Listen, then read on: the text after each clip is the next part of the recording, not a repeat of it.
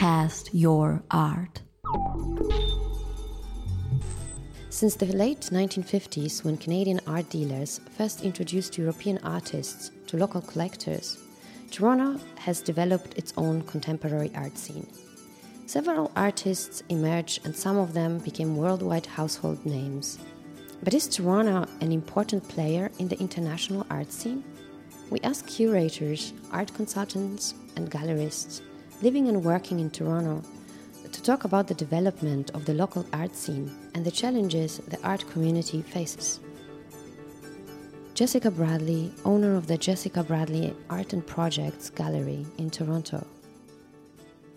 Toronto is a great city to live in. There's more talent here than you can imagine. And I'm not just talking about artists, but it's not a, a city that it quickly embraces you. It's the financial workaholic center of Canada, which is not necessarily the great living center, no matter what people say. So I think Toronto can be a hard city and an expensive city, harder than people who are from here realize.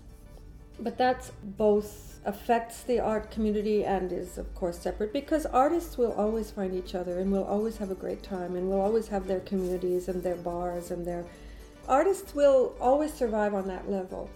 It's a subculture.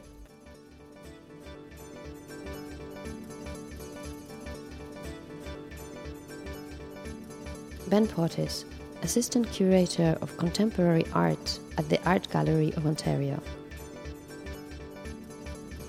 Toronto doesn't have as clear cut an artistic identity as other centers in Canada, Vancouver, Winnipeg, or Montreal. But it has a huge number of artists working here and that's not just visual artists, but there's musicians, actors, uh, dancers. I mean, you know, really a very rich, vibrant, often thrilling cultural offering here. What Canada and Toronto have not achieved yet is sense of confident identity and uh, a sense of true sort of public status for art. But it's a very exciting time and it's a very gratifying city to, to work in. There's so much to gain and there's so much to contribute. I guess it's my time.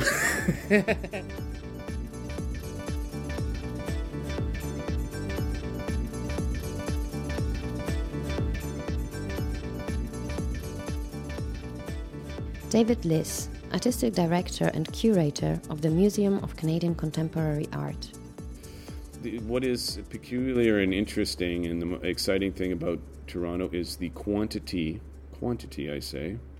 I'll leave quality for another discussion, maybe. But the quantity of artists and art being produced here and the art activities in Toronto is massive. I would say, in terms of the quantity of activities, Toronto is only right behind New York, London, Berlin, Los Angeles, Miami, maybe. As far as exciting art scenes, it is. Absolutely is. Even if people in Toronto don't recognize that, it absolutely is.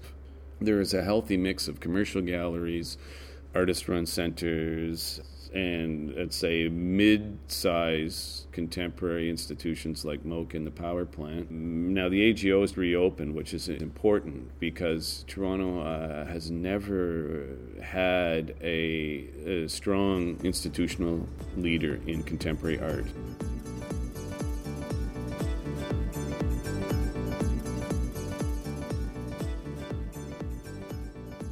Fela Grunwald private and public art consultant, and Olga Korper, owner of the Olga Korper Gallery.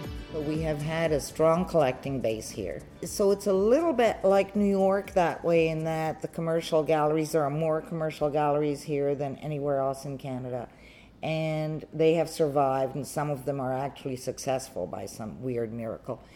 And there is a, there is a reasonable collecting base here. So artists feel that they can survive if they show and sell in, in Toronto, which is probably true. Toronto would be more American. Um, but I think there's a little bit of a mix. I think there are a lot of galleries who are prepared to show installation oriented work that is less easy to sell as long as they also have objects that can be placed on walls. There's a lot of galleries in Toronto who, who show Quebec artists, who show Vancouver artists. So the creativity, I, I think, is high there without the commercial base. And I, I also think that Toronto has a, a high uh, creative aspect as well, but it comes more from the commercial base.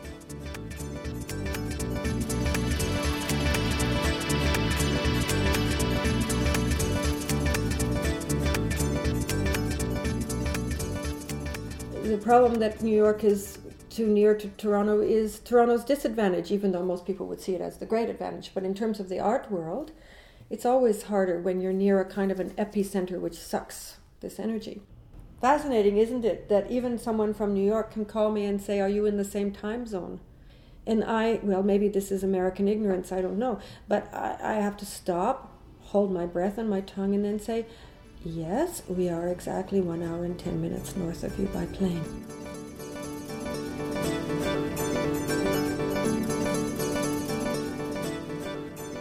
Toronto being one of the most multicultural, uh, intercultural cities in, in the world, we don't suffer from parochialism. Torontonians tend to think of themselves as citizens of the planet first. And I think that's important, and I think everyone, everywhere, should think like that. but on the other hand, what I'm talking about a healthy organism and what makes a place viable is some kind of consensus around a scene. There are no writers in Toronto that talk about Toronto art. Nobody's tried to phrase Toronto art. Uh, the coverage uh, for Toronto art in, in, in the newspaper is appallingly thin.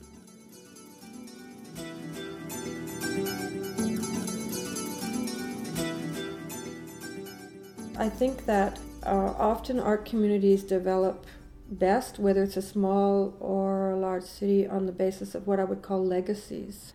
It's really what the dynamic is and the dynamic of discussion and debate, in the best sense of the word, between artists and critics and writers. So, in a sense, in Toronto right now, I think you have the ingredients, but somehow the mixing machine isn't isn't on the right speed. That's the only problem there is. The ingredients are all there that mix is, is required uh, for a successful art scene. I, I, I, see an art scene as an organism, and all the organs need to be functioning properly for a healthy organism. And uh, there's a lot of factors in Toronto that are very positive, uh, but then there's there's other factors that you know do hold it back from being and being recognized as the major and exciting contemporary art center that this city is. Even though Toronto's art scene is still trying to find the right mix to build a cohesive community, there is an event that brings the artists, gallerists, curators, and art critics together for at least one night Nuit Blanche. For one night, all the museums, art galleries, and other cultural institutions are open to the public free of charge, and the center of the city itself turns into a giant art gallery. It's a grand night of civic creativity that occurs between sunset and sunrise. And in Toronto, there were hundreds of thousands of people who came out. And it was just overwhelming and unexpected success, and it's become an annual event. It's a very powerful and exhaustive experience.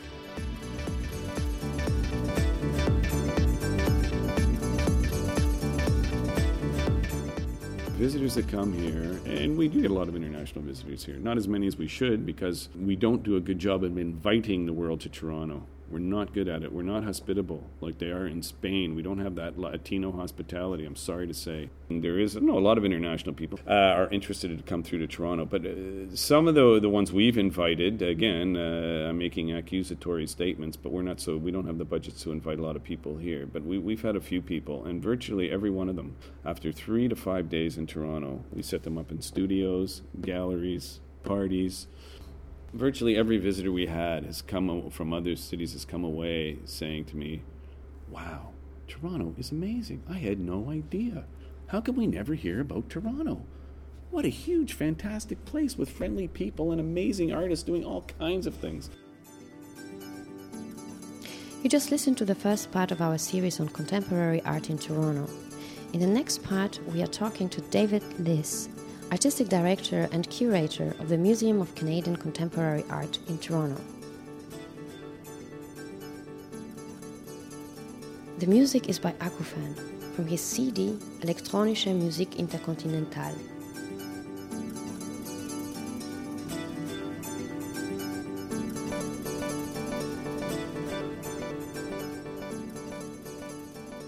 This podcast was produced by Jean Francois Lepage and Eva Stern. Cast your art. www.castyourart.com